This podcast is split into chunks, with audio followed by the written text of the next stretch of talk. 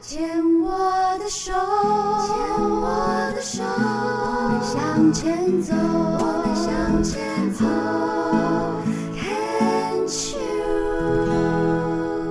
看 Cheers 牵手之声，欢迎收听黛比的生命花园。大家好，嗯，今天过得好吗？我是 Debbie 姚黛伟。我们的节目呢，也可以在 Podcast 上面找到啊。你只要这个打“黛比的生命花园”，就可以听到很多我与这个病友或者是病友家属的一些访谈、对谈的一些记录。那同时呢，我跟我们的牵手之声台长陶小青呢，每一个月。呃，有一次的礼拜三下午三点，也会在牵手之声的直播室里面，会跟大家做脸书的的直播分享。那今年呢，我们要来跟大家来读书。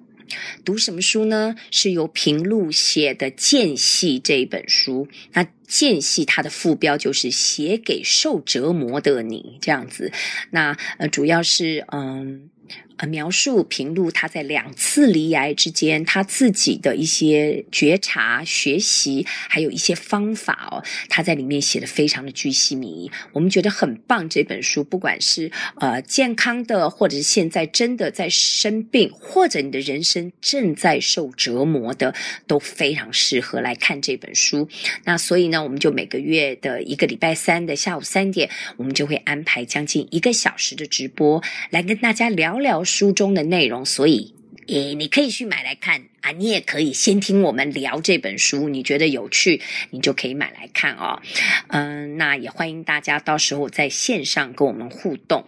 那今天在病虫害防治这个单元要来跟我们分享他的生命花园的这一位呢，他刚刚走进来，我有点吓一跳，很漂亮，感觉起来是完美，有生病吗？很奇怪，那他就是小 V，小 V 你好，各位听众，黛比姐好。为什么我刚刚这样讲的时候，你自己这样子忍不住咯咯笑？因为其实蛮多、蛮多人、蛮多新朋友跟旧朋友看到我现在的状态，就说：“你真的有得过重大疾病吗？”然后我觉得，我觉得我很开心，就是就是我可以把自己保养回。正常的样子，嗯哼，对。而且这个小 V，我可以说你现在几岁吗？可以。好，小 V 现在今年二十八岁，可是他看起来比较像他生病时候的二十三岁。哦，谢谢大皮姐。有没有今天都觉得活了起来这样子？有有那我们就回到五年前了。五年前是你刚刚毕业，然后出社会一年。是是，嗯我刚出社会，呃，大学毕业，然后跟开始要尝试过另外一种人生，嗯，要然后变成社会新鲜人。对，然后对于这社会充满了一很多很多的憧憬跟新鲜，但是嗯在在做了第算是第二份工作的时候，就发现离癌，对，哼，什么样的癌症？呃，我是得呃急性骨髓性白血病，那就是大家俗称的血癌。对，才二十三四岁，刚开始是怎么发现的？慢慢是有什么样的症状？呃，我觉得我在我在发现呃这个疾病的时候，其实算是算是比比起其他病友是比较早期的。我觉呃，我我先我先说一下我的当时发病的一些症状好了，就是呃我的四呃四肢都是有淤青的症状，然后对，然后还有时不时会有头晕那种贫血的症状产生。你的那个欧青给回是一小块还是一大片？呃，它其实都是小块，但是是遍布很多地方，有常会碰撞到的地方，跟不常碰撞到的地方都有。所以意思说，那个那个淤青是不止一块，是是同时就会有两三块这样子。对对刚开始可能以为哦，只是撞到了，对然后这样子对，对然后后面就是会越来越多吗？对，，越来越多。是一小块一小块，后面会不会越来越大片？呃，就是它，它会有，它会散开来，散开但是但是不会到非常大片，是那种大家可能可能，比如说出车祸啊或什么的，会那么大片，哦没有到这么大不是那片样子对对对，不因为是小 V 在讲的时候，我就默默的在看自己的 脚，因为我我我确实也有这种乌青这样子一小块，然后我会有那这种色素沉淀不是，我好像在请小 V 帮我 就其诊实断。就其实大家都认为说，哈，这样子的预期你就可以早感觉得出来自己有这样子的症状，不简单。那我继续说下去是，我到后期我发现，我就连走路。我平常是一个很爱逛街的人，嗯所以走走了两三公里我是没有问题的。所以当我走了走了大概十十分钟的路程，我会喘到很像刚跑完步的样子。就体力也不够了，对，嗯然后就连爬楼梯，因为家里是住在三楼，是哦那爬到二楼的时候，也是一定要坐下来休息的那一种。所以一开始是身上四肢出现不明原因的淤青，然后后来你刚刚有讲到头晕，然后是再来就是走路的话也是没有体力，是这样的状况持续多久？持续了大约两个多月，因为 Yes 我一直认为是可能，可能刚好当时是冬季、秋季转冬季嗯的时候，我觉得可能是换季的关系，所以免疫力较差，所以会有这样子的症状产生。你之前一直都是健康宝宝吗？从一小直到大都是。从小到大没有没有住过院，没有去打过点滴，通常吃药在小诊所吃药就可以康复的健康宝宝。那两个多月以后，你是也是去小诊所看吗？还是呃，当时就是认为是感冒，所以就去小诊所，但是嗯已经来回拿了三四包的药，嗯都觉得没有好转的现象，嗯所以我当时其实看到自己身上有淤青，其实就是开始在担心，嗯哼对，大家其实会蛮好奇说，为什么我会因为这些症状而就会联想到血癌？原因是因为我的妈妈嗯就是因为血癌去世的。是这样啊、对，那嗯当时妈妈确呃发病时候的症状跟我很雷同，那是你几岁的时候？大约是在我国一的时候，大概十三岁、十差不四多，岁，差不多所以等于是十年之后哦，你有同样的症状。是。那你那个时候是自己住在台北吗？呃，没有，我我跟家人住在桃园，跟哦爸爸。跟爸爸住对在桃园，对，OK，所以你就发现说，诶，这个好像跟妈妈那个时候是一样。对，然后当时就开始胡思乱想，然后内心小剧场演起来。对，没有错，然后跟了亲朋好友讲，跟了姐姐讲，我有一个姐姐，嗯，然后姐姐都跟我说，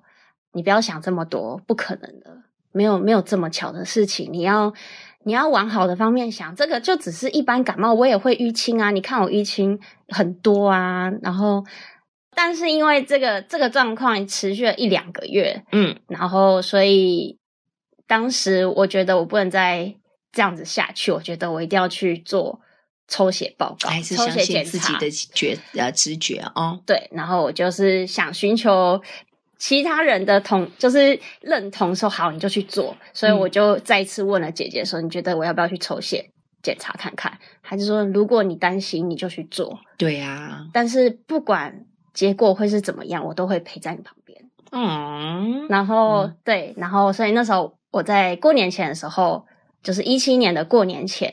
我就去了我们家附近可以做抽血检查的的诊所，我就去做了抽血检查。那检查不到呃大概十五分钟吧，约莫十五分钟等待时间，马上就被医生呃紧急的叫进去诊间里面，然后他就看了我的报告，就说你的血液检查报告完全都是不正常的数字，所以你一定要紧急赶快到大医院的血液肿瘤科。